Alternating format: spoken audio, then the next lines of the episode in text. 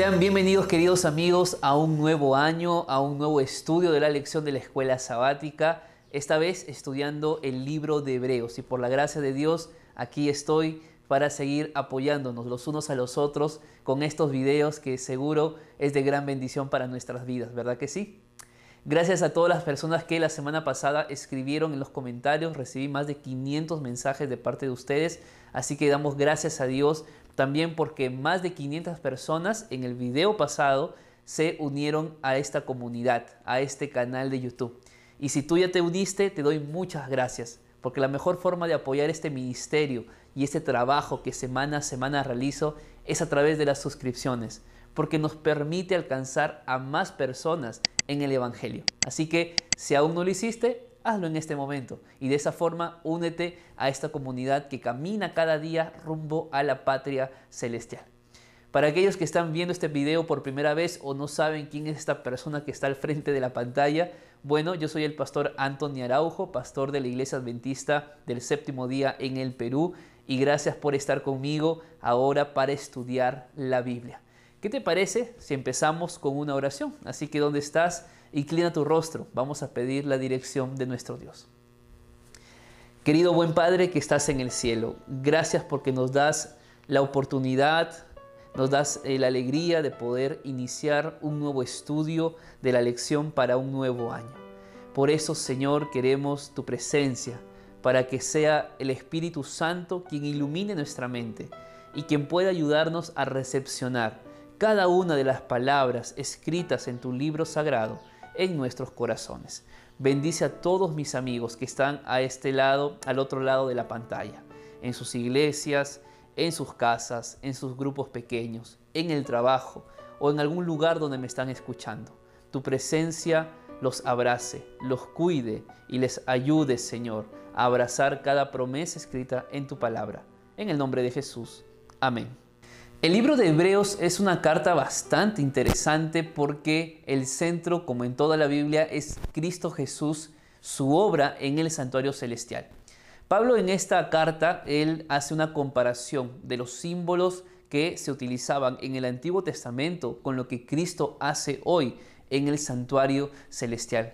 Pero al mismo tiempo la carta de Hebreos es una epístola donde podemos ver consejos de ánimo, consejos de ayuda para un pueblo, para una nación, para cristianos de diferentes lugares que estaban atravesando experiencias difíciles a causa de su fe en Cristo Jesús. Esa realidad no es muy diferente ahora, porque si bien es cierto, nadie en este mundo, por lo menos en nuestro mundo cristiano, es perseguido como tal y puesto, en muerte o puesto en cárcel a causa del Evangelio, lo que sí es cierto es que muchos en nuestras iglesias, puede ser tú o alguien de tu iglesia que tú conoces, que en este momento se siente cansado espiritualmente, se siente deprimido espiritualmente y a punto incluso de tirar la toalla en la fe. Pablo hoy en la lección de esta semana nos va a dar una introducción, o el autor de la lección en sí, nos va a dar una introducción a todo el trimestre, pero no vamos a dejar de lado algunos consejos prácticos que podemos aplicar en nuestra vida o en la vida de alguien que tú conoces que está atravesando momentos de dificultad. Y todo esto Pablo lo hace a través de una carta escrita claramente, pero que tiene una forma, una estructura de un sermón. Y en realidad cuando leemos versículo por versículo, capítulo por capítulo, realmente vemos cómo esto es un sermón poderoso para los cristianos de este tiempo. Así que vamos con nuestro desarrollo día por día. El día domingo de la lección lleva por título Un comienzo glorioso y aquí vamos juntos a descubrir cuál es la historia de esta congregación a la cual Pablo dirigió esta carta. ¿Qué situación estaban pasando? Así que vamos a leer qué nos dice el libro de Hebreos en el capítulo número 2, versículo 3 y 4. Dice así. ¿Cómo escaparemos nosotros si descuidamos una salvación tan grande? La cual habiendo sido anunciada primeramente por el Señor, nos fue confirmada por los que oyeron, testificando Dios juntamente con ellos con señales, prodigios, con diversos milagros y repartimientos del Espíritu Santo según su voluntad. Estos versículos nos muestran algunos detalles interesantes de la situación de esta primera iglesia. Para empezar, vemos a una iglesia que estaba en peligro de abandonar su fe cristiana. Y estaban eh, queriendo abandonar su fe cristiana debido pues a las persecuciones, a las burlas que ellos estaban enfrentando. De hecho, eh, Juan habla en Apocalipsis de la iglesia de Éfeso, ¿verdad? La iglesia que estaba perdiendo su primer amor. ¿Te das cuenta? Mira, por eso el título es Un comienzo glorioso. Yo creo que en la iglesia, en tu iglesia, en tu vida, entregarte a Cristo fue lo más especial que, que, te sucedió. Bautizarte, saber que Él perdonó tus pecados, seguramente ha sido lo más lindo que Dios te ha dado. Pero eso fue hace 10 años, tu bautismo fue hace 15 años, hace 20 años, hace 30 años, o quizá mucho menos, pero ya en este momento sientes un cansancio espiritual en tu vida ya no tiene las mismas ganas espirituales que tenías hace tiempo atrás. ¿Qué pasó en tu vida? Esta es la gran pregunta que Pablo también les hace a estos cristianos. Otra característica de ellos es que estos cristianos eran personas que no habían escuchado predicar a Jesús. No, no habían sido testigos presenciales, testigos oculares de los milagros de Jesús. Incluso Pablo sino que ellos habían escuchado por medio de los apóstoles, de las personas que habían caminado con Jesús en aquel tiempo. Ellos simplemente recibían con convicción lo que Jesús había dejado. Y es que Jesús cuando em, empezó su ministerio, Él mostró prodigios, Él hizo milagros, milagros para mostrar de que Él era el verdadero Dios. Él incluso envió al Espíritu Santo, quien permitió que personas como Felipe, que realizara milagros en Samaria, personas como Pedro que hiciera milagros en Jope y en Cesarea, personas como Pablo mismo que a lo largo de su ministerio en Asia Menor y en Europa hicieron grandes milagros y grandes prodigios. Y podríamos mencionar muchos más. Entonces era una iglesia que, si bien es cierto, no habían sido testigos oculares de los milagros de Jesús, al igual que nosotros no hemos estado con Jesús, si teníamos justamente la evidencia de que Jesús era un Dios real, que era justamente el Cristo, el que había venido a este mundo para, para liberarnos del pecado. Por eso Pablo hace énfasis en no descuidar la salvación. Y Pablo expresa, expresa con claridad, dice, ¿cómo descuidaremos una salvación tan grande? Y grande porque la salvación no es pequeña cosa, la salvación no es cosa mínima, a veces, ¿sabes? Yo veo, yo siento que minimizamos lo que Cristo hizo en la cruz. Y yo te lo he dicho muchas veces. A veces minimizamos ese sacrificio de Jesús. Claro, como no fuiste tú, como no fue tu hijo, como no fue tu ser querido, quizá a veces ni le damos el valor de lo que Jesús pasó en aquel momento. Pero es que la salvación no es cualquier cosa. La salvación no es algo mínimo, la salvación es algo grande, grande porque Jesús murió y grande porque Él nos da la vida eterna. Por eso, ¿cómo pretendemos descuidar esa salvación? ¿Sabes? Nadie se va a perder a causa de sus pecados. El que se pierde es por negligente, el que se pierde es por descuidado, porque a pesar de que Dios nos dio todo para ser buenos cristianos, y cuando digo todo, Estoy hablando específicamente de la presencia del Espíritu Santo. ¿Cuál es la obra del Espíritu Santo? ¿Tú la conoces? ¿Acaso la obra del Espíritu Santo no es convencernos del pecado? Pero aún así, no nos dejamos convencer por el Espíritu Santo. Tanto así que hemos minimizado y hemos hecho del pecado pues algo normal hoy en día en nuestra vida. Y que cuando el Espíritu Santo nos habla, pues ni sentimos nada, ni reconocemos ya su voz y poco a poco nuestro corazón empieza a endurecerse.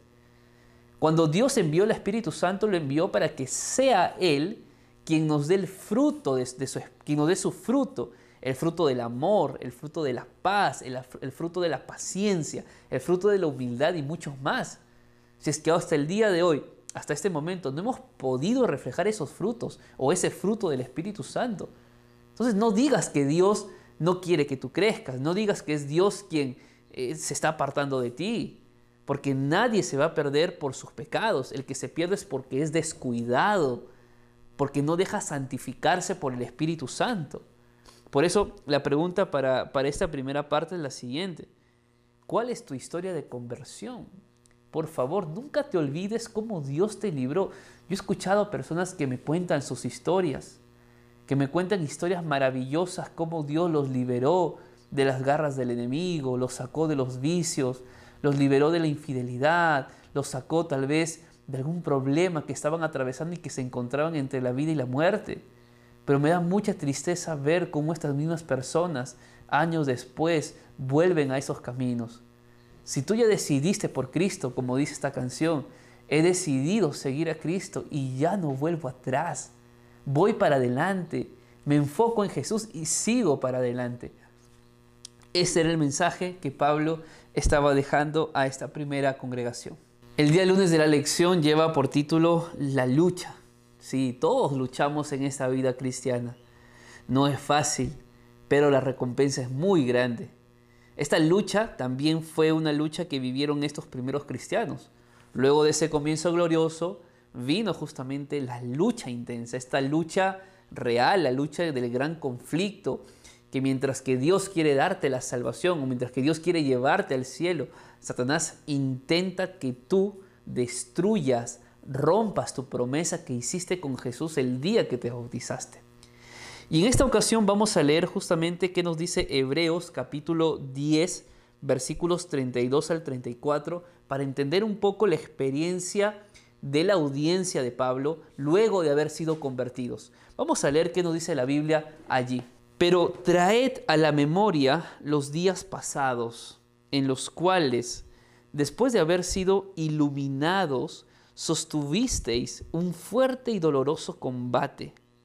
Por una parte, ciertamente con vituperios y tribulaciones fuisteis hecho espectáculo, y por otra, llegasteis a ser compañeros de los que estaban en una situación semejante porque de los presos también os compadecisteis, y el despojo de vuestros bienes sufristeis con gozo, sabiendo que tenéis en vosotros una mejor y perdurable herencia en los cielos. Sabes, aquí hay grandes datos interesantes acerca de esta primera iglesia. Por ejemplo, era una iglesia que en el año 49 después de Cristo habían sufrido la expulsión de Roma y que claramente habían sido y llegados a ser perseguidos por un emperador tan malvado como era Nerón. Era una iglesia que estaba afrontando momentos de dificultad grandes en realidad. No creo que nosotros todavía estemos atravesando una situación similar. Pero es interesante cómo Pablo intenta reanimar a esta iglesia. Porque en el versículo número 32 dice que primero fueron iluminados, es decir, ellos recibieron las buenas nuevas, aceptaron el mensaje y ahora estaban sostuviendo fuerte, mira, fuerte combate, pero no solamente un fuerte combate, sino un combate doloroso. Amigos, en esta vida cristiana vamos a tener combates dolorosos con el diablo. Sangraremos, lloraremos, gritaremos, clamaremos, pero Dios nunca nos abandonará. Dios jamás te dejará. Eso tienes que guardarlo siempre en tu corazón. Lo cierto es que cuando el cristiano, y aquí Pablo nos da una gran reflexión, cuando el cristiano atraviesa vituperios, atraviesa tribulaciones, en el tiempo de Pablo dice que ellos habían sido hecho espectáculo. ¿Qué significa eso?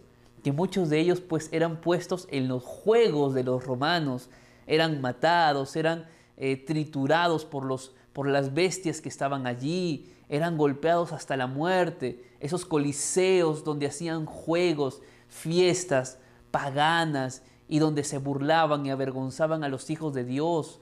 A esto se está refiriendo que muchos llegaban a ser espectáculo, pero otros, dice, llegaban a ser compañeros de los que estaban en una situación semejante. Yo aprendí algo en la vida con los golpes que también he ido recibiendo y es que cuando nosotros somos golpeados por los problemas, cuando nosotros afrontamos momentos de dolor en la vida, nos volvemos empáticos con los demás. Cuando yo siento o cuando yo recuerdo aquellas pruebas difíciles que he vivido y veo a una persona que está en esa misma condición, ahora con la experiencia que yo tengo, sé cómo hablarle, sé cómo se siente, sé qué decirle, porque yo también lo vivo, porque yo ya encontré la paz de Cristo a pesar de esas luchas y sé que esa persona podría ser bendecida con lo que yo le diga. Esto es un, un, regalo de Dios. Esto es una bendición que el Señor nos da, el hecho de afrontar problemas. Ahora, si tus problemas no te hacen humilde, si tus problemas no te quitan el orgullo, si tus problemas no te llevan a ser compasivo, empático, paciente, no has aprendido nada de esos problemas. Si tus problemas o los problemas que Dios ha permitido en tu vida no te han tocado ni siquiera un poquito, amigo, preocúpate mucho, preocúpate. Porque quiere decir ni ni que, que ni con eso tú eres sacudido. Y eso sí es un gran peligro. Por eso Pablo nos, nos cuenta, nos muestra y les habla a estos cristianos la bendición de que han sido, han llegado a ser compañeros empáticos con aquellos que viven en una situación semejante.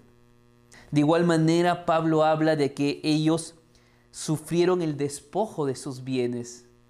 Pero cuando ellos sufrieron el despojo de sus bienes a causa del Evangelio, lo hicieron con gozo en el corazón. ¿Por qué lo hicieron con gozo? Porque ellos comprendieron que ellos tienen algo mejor y algo perdurable, algo que no, que no se, se apolilla, algo que no, no se acaba en esta vida. Porque a pesar de que nosotros podamos construir en esta vida muchas cosas bonitas, que podamos hacer muchos sueños realidad, si nosotros no construimos nuestra vida para la patria celestial, todo lo que hayamos conseguido en este mundo se convertirá en algo inservible. Y eso es lo que Pablo justamente intenta, intenta explicar y lo hace a través de una historia que nosotros conocemos, que es la historia justamente de Moisés. Y esa historia está en Hebreos capítulo 11, en el versículo número 24 al 26. Y vamos a leer aquí, ¿qué nos dice?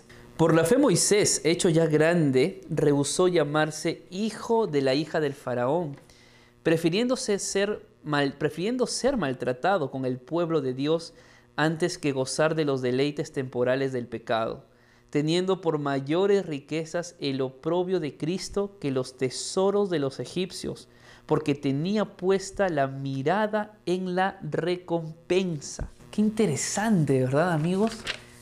Moisés tenía que tomar una decisión que, que marcaría la historia de su vida o se quedaba en Egipto y vivía como un egipcio adinerado, rico, eh, conforme con, los bienes que podía él conseguir, o tomaba la decisión de ser fiel a Dios, de cambiar su estilo de vida e ir al desierto, de guiar un pueblo rebelde. Increíble. ¿Sabes? Hay decisiones que nosotros tomamos que determinan el resto de nuestra vida. Pero si nosotros tomamos decisiones que únicamente vemos eh, los desenlaces materiales y que podemos conseguir, estaremos como el Lot, que lamentablemente por elegir aquellos verdes pastos y regiones donde había todo para sus animales y para sus siervos. Imagínate cómo terminó esa zona, cómo terminó el desenlace de esa historia de los de Sodoma y Gomorra. O sea, no todo lo que vemos bonito realmente es bonito o es bueno al final. A veces son simplemente fachadas que detrás de eso hay un lugar de destrucción, hay un lugar de penuria, un lugar de desastres. Qué interesante cómo Moisés toma esta decisión que claramente no era fácil de continuar el camino que Egipto le podía dar o el camino que Dios quería trazarle y que no era un camino lindo, era un desierto, era un lugar para sufrir, era un, lugar para, para afrontar más momentos de dureza que de, paz en el corazón, probablemente, humanamente hablando. Pero ¿cómo es? Moisés elige el desierto. ¿Y por qué Moisés elige el desierto? Porque al elegir él el desierto estaba eligiendo la recompensa verdadera, que era la patria celestial. De igual manera nos muestra la experiencia de Pedro y vamos a buscar en la Biblia, primera de Pedro capítulo 4 versículos 14 al 16. Si sois ultrajados por el nombre de Cristo, sois bienaventurados porque el glorioso Espíritu de Dios reposa sobre vosotros. Ciertamente, por lo que hace a ellos, Él es blasfemado, pero por, por, vosotros Él es glorificado. Así que ninguno de vosotros padezca como homicida, ladrón o malhechor, o por entrometerse en lo ajeno. Pero si alguno padece como cristiano, no se avergüence, sino glorifique a Dios por ello. Qué interesante lo que Pedro menciona aquí. En primer lugar, Pedro nos está diciendo que aquellos que sufren a causa de Cristo son personas que tienen el Espíritu Santo. De igual manera, Pedro nos está diciendo en segundo lugar que nosotros no padecemos porque seamos personas malas. No padecemos porque somos homicidas, no padecemos porque somos ladrones, porque somos malhechores. Padecemos porque somos hijos de Dios. Así que si tú padeces en tu vida, no digas que, no pienses que hiciste algo malo. Está bien. He escuchado muchas personas que me han dicho, pastor, ¿qué, pecado cometí para que Dios pusiera esto en mi vida? Quizá no sea ningún pecado. Quizá más bien sea que la presencia del Espíritu Santo está en tu vida y Él quiere afianzarte más. Él quiere moldearte cada día más. Y a través de esa prueba que hoy vives, lo está haciendo. Eso es, eso es mirar la vida cristiana con ojos de fe. Y en tercer lugar, lo que Pedro nos dice es, por favor, no te avergüences de ser cristiano. No te avergüences. Sé un buen cristiano. Por favor, no tengas miedo, no tengas vergüenza. Miren, yo le digo como pastor, muchas veces he sido avergonzado en las calles. Y probablemente tú tengas algo similar. Tu familia se burla de ti, probablemente. Tus amigos se burlan de ti, si es que son amigos realmente. Pero nada de eso tiene valor comparado a lo que Cristo tiene para cada uno de nosotros. Vamos al día martes de la lección. Vamos a continuar viendo esta este maravilloso, eh, maravillosa predicación que Pablo nos deja en sus cartas. Vamos a ver aquí en el día martes algunos desafíos que estaban enfrentando estos creyentes. Vamos a empezar leyendo que dice Hebreos 2, versículo 18. Pues en cuanto él mismo padeció siendo tentado, es poderoso para socorrer a los que son tentados. Uno de los desafíos que vivía esa iglesia era la tentación, las tentaciones.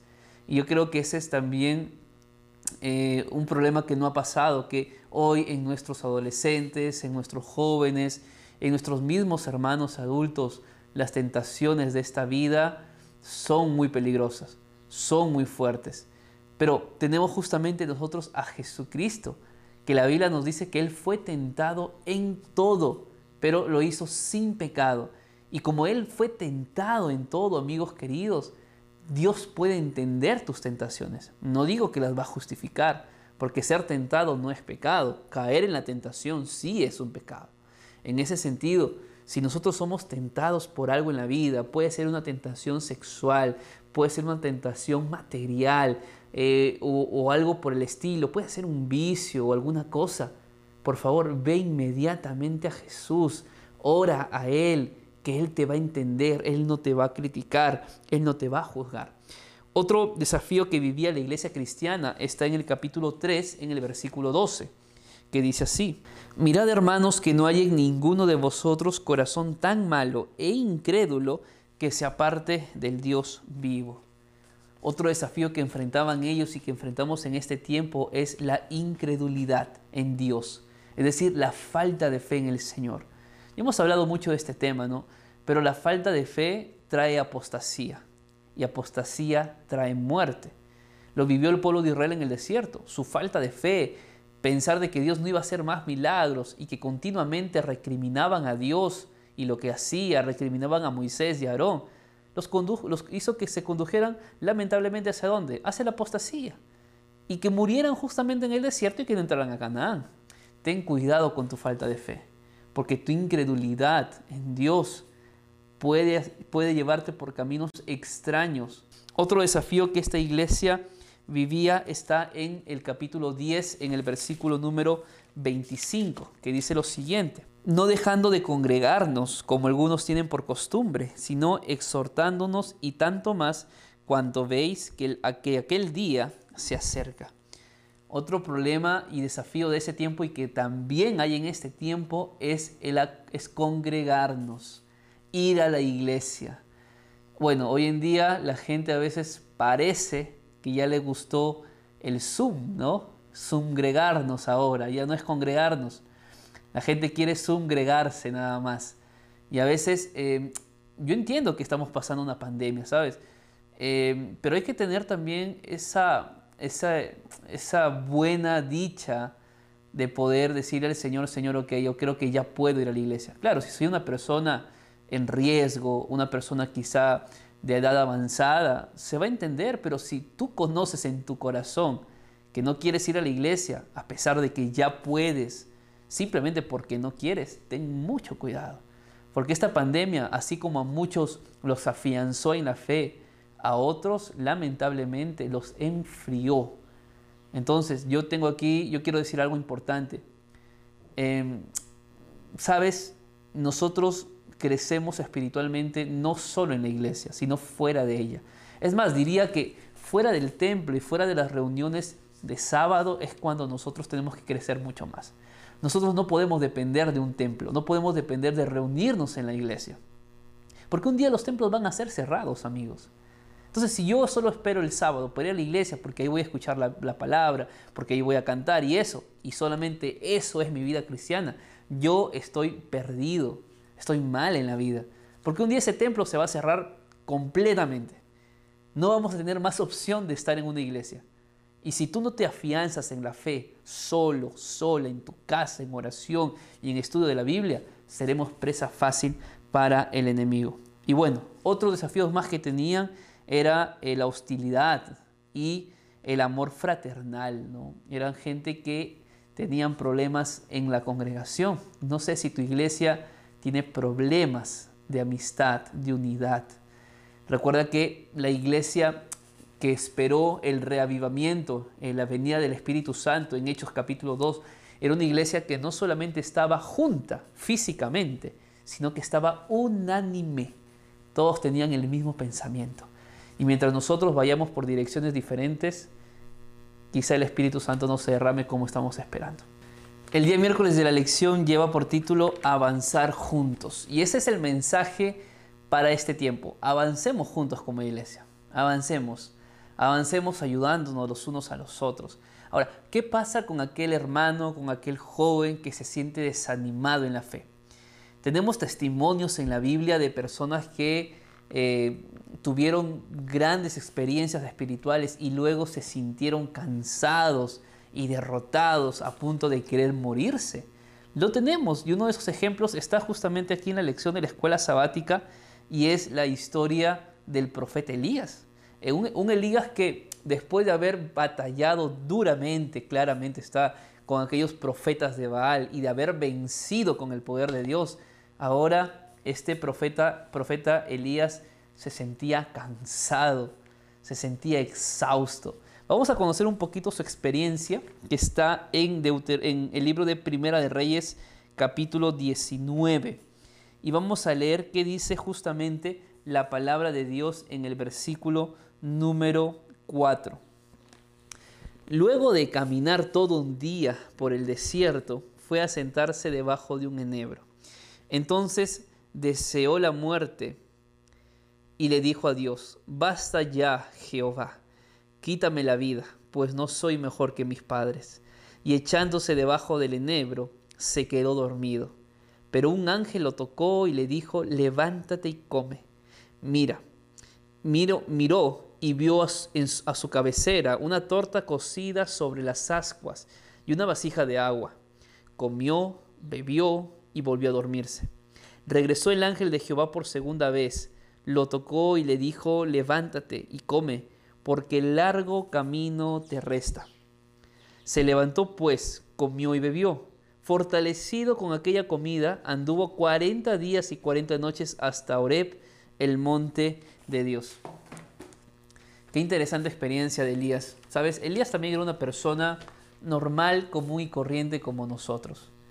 Mira, tus líderes de iglesia, tus pastores, también necesitan ser visitados también necesitan que tú ores por ellos. No solamente que pidas oraciones, ora por tus líderes, ora por tus pastores, porque son seres humanos con problemas en la familia, con, con problemas personales, con tentaciones, con luchas. No, no, creas que porque ya estamos aquí en una pantalla delante de ti, porque dirigimos un distrito misionero, dirigimos un departamento de la iglesia, no tenemos problemas. somos iguales que tú, solo que con una responsabilidad grande que Dios nos dio. Por eso necesitamos aprender a valorar a nuestros líderes. Eh, la situación de, Elías, de Elías es interesante porque Elías sintió miedo, sintió temor de que ahora venían sobre él, ahora lo querían matar a, Elías por lo que había acontecido. Pero es interesante que cuando Elías se siente desanimado, no, Dios no le dijo, bueno Elías, tranquilo, voy a orar por ti a ver si te sanas. No, yo creo que a veces nos estamos limitando a eso. Ah, vemos que alguien no viene a la iglesia, bueno, vamos a orar, solamente vamos a orar, a ver, a ver, a ver si vuelve a la iglesia. Es que no se trata solo de orar se trata de suplir las necesidades de ese miembro de iglesia que ya no quiere venir. Se trata de entender por qué no quiere venir. ¿Me dejo entender? Necesitamos ser personas de confianza, personas que no simplemente se limiten a decir voy a orar por tal joven que ya no viene, sino ir y visitarlo, ir y ver qué le pasa, ir y ver si tiene un problema, si tiene una deuda. ¿Por qué está trabajando en sábado otra vez? Ah, es que no tiene dinero. ¿Qué hago yo como iglesia para poder hacer que mis líderes, mis hermanos puedan generar negocios personales? ¿Qué estoy haciendo yo? ¿Te das cuenta? El problema no es que se fue a la iglesia, se fue de la iglesia porque ve un problema, porque está trabajando en eso. El problema es cómo la iglesia suple esas necesidades. Porque si la iglesia no suple las necesidades de los hermanos, si la iglesia no enseña cómo poder tener una mayordomía cristiana integrada, el mundo le va a enseñar. Y lo que el mundo enseña no siempre es bueno. ¿Te das cuenta? Si la iglesia no tiene un programa de jóvenes bien hecho para que los jóvenes se sientan identificados con la iglesia, el mundo les va a ofrecer. Por eso hay muchos que están fuera de la iglesia. Es por eso que lo que hace el ángel no es simplemente darle una palmadita y decirle ya tranquilo Elías, ya vas a estar bien. No, el ángel le dio comida, le dio agua una, dos veces, lo visitó, lo alimentó y lo hizo caminar. Eso se llama suplir necesidades. Incluso el ángel lo reprendió a Elías. En el versículo número 8 que acabamos de leer, justamente en esta experiencia eh, de 1 Reyes 19, dice que Elías, en el versículo número 9, se metió en una cueva donde pasó la noche. Y Jehová le dijo, Elías, ¿qué haces aquí? ¿No? Elías, yo no te hice profeta para que andes en una cueva. Elías, yo no, te hice profeta para que andes metido aquí escondido. Te hice profeta para que vayas, para que prediques, para que exhortes, para que amonestes. ¿Qué haces metido en una cueva? Pero esa reprensión de Jehová fue con amor. Es algo que nosotros tenemos que entender. He escuchado personas que me dicen, no, pastor, al pecado por su nombre. Perfecto, pero con amor. Porque Dios, Dios odia el pecado, pero no al pecador. Y nosotros parece que hacemos que Dios odie el pecado y también que Dios odia al pecador. Con la forma como hablamos, cómo nos expresamos, con las actitudes que tenemos. Cuidado, hermanos, porque la iglesia de este tiempo necesita ser empática, necesita esta iglesia amor fraternal. Vamos a leer aquí dos textos que están en Hebreos. El primero es Hebreos capítulo 1, versículo 2 y el siguiente es Hebreos 9, 26 al 28. Vamos a ver qué nos dice. En estos últimos días nos ha hablado por el Hijo, a quien constituyó heredero de todo y porque asimismo hizo el universo. Y Hebreos 9, 26 al 28 dice así. De otra manera le hubiera sido necesario padecer muchas veces desde el principio del mundo. Pero ahora, en la consumación de los tiempos, se presentó una vez y para siempre por el sacrificio de sí mismo para quitar de en medio el pecado. Aquí hay dos expresiones que se repite también en, en Hebreos 10 y Hebreos 12, que es la expresión consumación de los tiempos o los postreros días. Porque justamente la lección de este trimestre es el mensaje de Hebreos para estos postreros días. Es interesante, ¿no? Pablo habla de que los lectores están viviendo en los postreros días. Cuando Pablo escribió esta carta en aquel tiempo, ellos estaban viviendo en los postreros días. Pero claramente nosotros estamos viviendo después de ellos, casi dos mil años después, y sabemos que ese tiempo no fueron los postreros días. Y ahora nosotros estamos leyendo esta carta y para nosotros, y nosotros podemos decir ahora que estamos en los postreros días. Ahora, yo no sé cuándo viene Cristo. No sé si va a pasar 50 años, 100 años, 2000 años más. Pero en este tiempo, el mensaje de Hebreos es para nuestro tiempo. Es para ti, es para mí, para prepararnos finalmente para el encuentro con Jesús. Ahora, lo que hace Pablo es comparar a su audiencia con la generación que estaba en el desierto. Porque incluso lo que Pablo les dice en Hebreos capítulo 10, en el versículo 37 y 38, es lo siguiente. Porque aún un poco, y el que ha de venir vendrá y no tardará. Mas el justo vivirá por la fe. Pero si retrocede, no agradará mi alma, dice Pablo. Aquí hay un concepto que necesitamos recordar. Número uno, amigos, solo un poquito más, solo un poco más un poco más, soporta un poco más, aguanta un poco más, persevera un poco más, porque el que ha de venir vendrá y no tardará. Y en segundo lugar, recuerda que el justo por la fe vivirá. Así que amigos queridos, recordemos estas enseñanzas que Pablo dejó a aquellos cristianos y que Pablo también nos dice en el día de hoy. Hay peligros que históricamente el pueblo de Dios ha tenido que atravesar. Peligros como los que están registrados en Apocalipsis capítulo 12, donde Satanás por todos los medios intentó destruir a la iglesia y a Jesús. Y ahora Satanás intenta destruirte a ti, destruirme a mí, pero el que persevere hasta el fin, ese será salvo. Por eso incluso Apocalipsis 14, versículo 12, dice lo siguiente, aquí está la paciencia de los santos los que guardan los mandamientos de Dios y tienen la fe en Jesús. Los que van al cielo son los santos y estos santos son pacientes. Pacientes porque son perseverantes, porque no se rindieron, porque siguieron adelante a pesar de las pruebas. Eso es lo que Cristo nos quiere decir en esta primera lección. Persevera hasta el fin y finalmente seremos salvos. Queridos amigos, la lección de esta semana es una lección de introducción pero con grandes lecciones para nuestra vida. Nosotros, al igual que ellos en su momento, hemos tenido momentos gloriosos cuando hemos sido iluminados por el Espíritu Santo y hemos aceptado la verdad en el corazón. Pero como te dije hace un momento, quizá esa fuerza espiritual que tú tuviste un día ya no la tienes más. Hoy te sientes cansado, hoy te sientes agotado, Hoy ya no tienes el mismo espíritu de poder ir temprano a la iglesia, de leer tu lección todos los días, de poder dejar ese vicio que por mucho tiempo te atormentó y que lo dejaste, pero que ahora lamentablemente estás volviendo a caer en esa tentación. Hoy es un buen día para renovar nuestro compromiso con el Señor. Hoy es un buen día para decirle al Señor, quiero perseverar hasta el fin. ¿Te parece si esa es nuestra frase de esta semana? ¿Por qué no escribimos ahora aquí en los comentarios, quiero perseverar hasta el fin? Escríbelo. Y así como yo leí tus comentarios la semana pasada y oré por ti, quiero hacerlo también esta semana. Puede decirle a Jesús, quiero perseverar hasta el fin.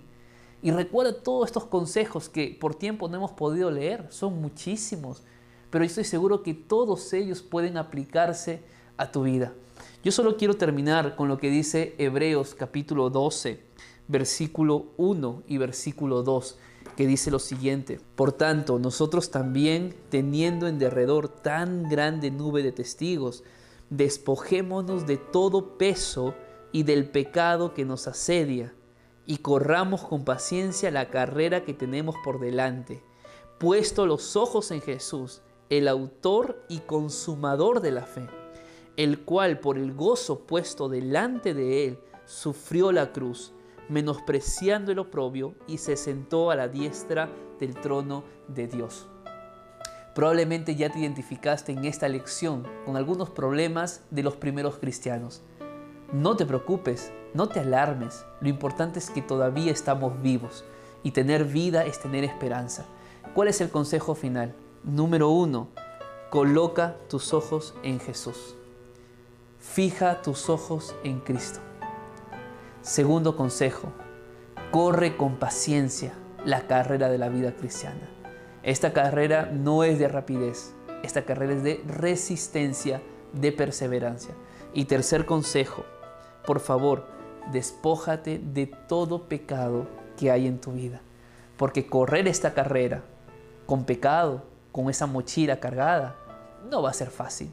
Y un día te sentirás tan agobiado por esa mochila de pecados, de culpas, que, quieras, que vas a querer desistir de esta carrera de tu vida, de la vida cristiana. Por favor, tres consejos finales entonces. Número uno, despójate del pecado. Número dos, corre con paciencia. Y número tres, coloca tus ojos en Jesús. ¿Quieres perseverar hasta el fin? Déjalo en los comentarios que yo voy a orar por ti. Un fuerte abrazo, que Dios te bendiga y nos vemos en la siguiente semana.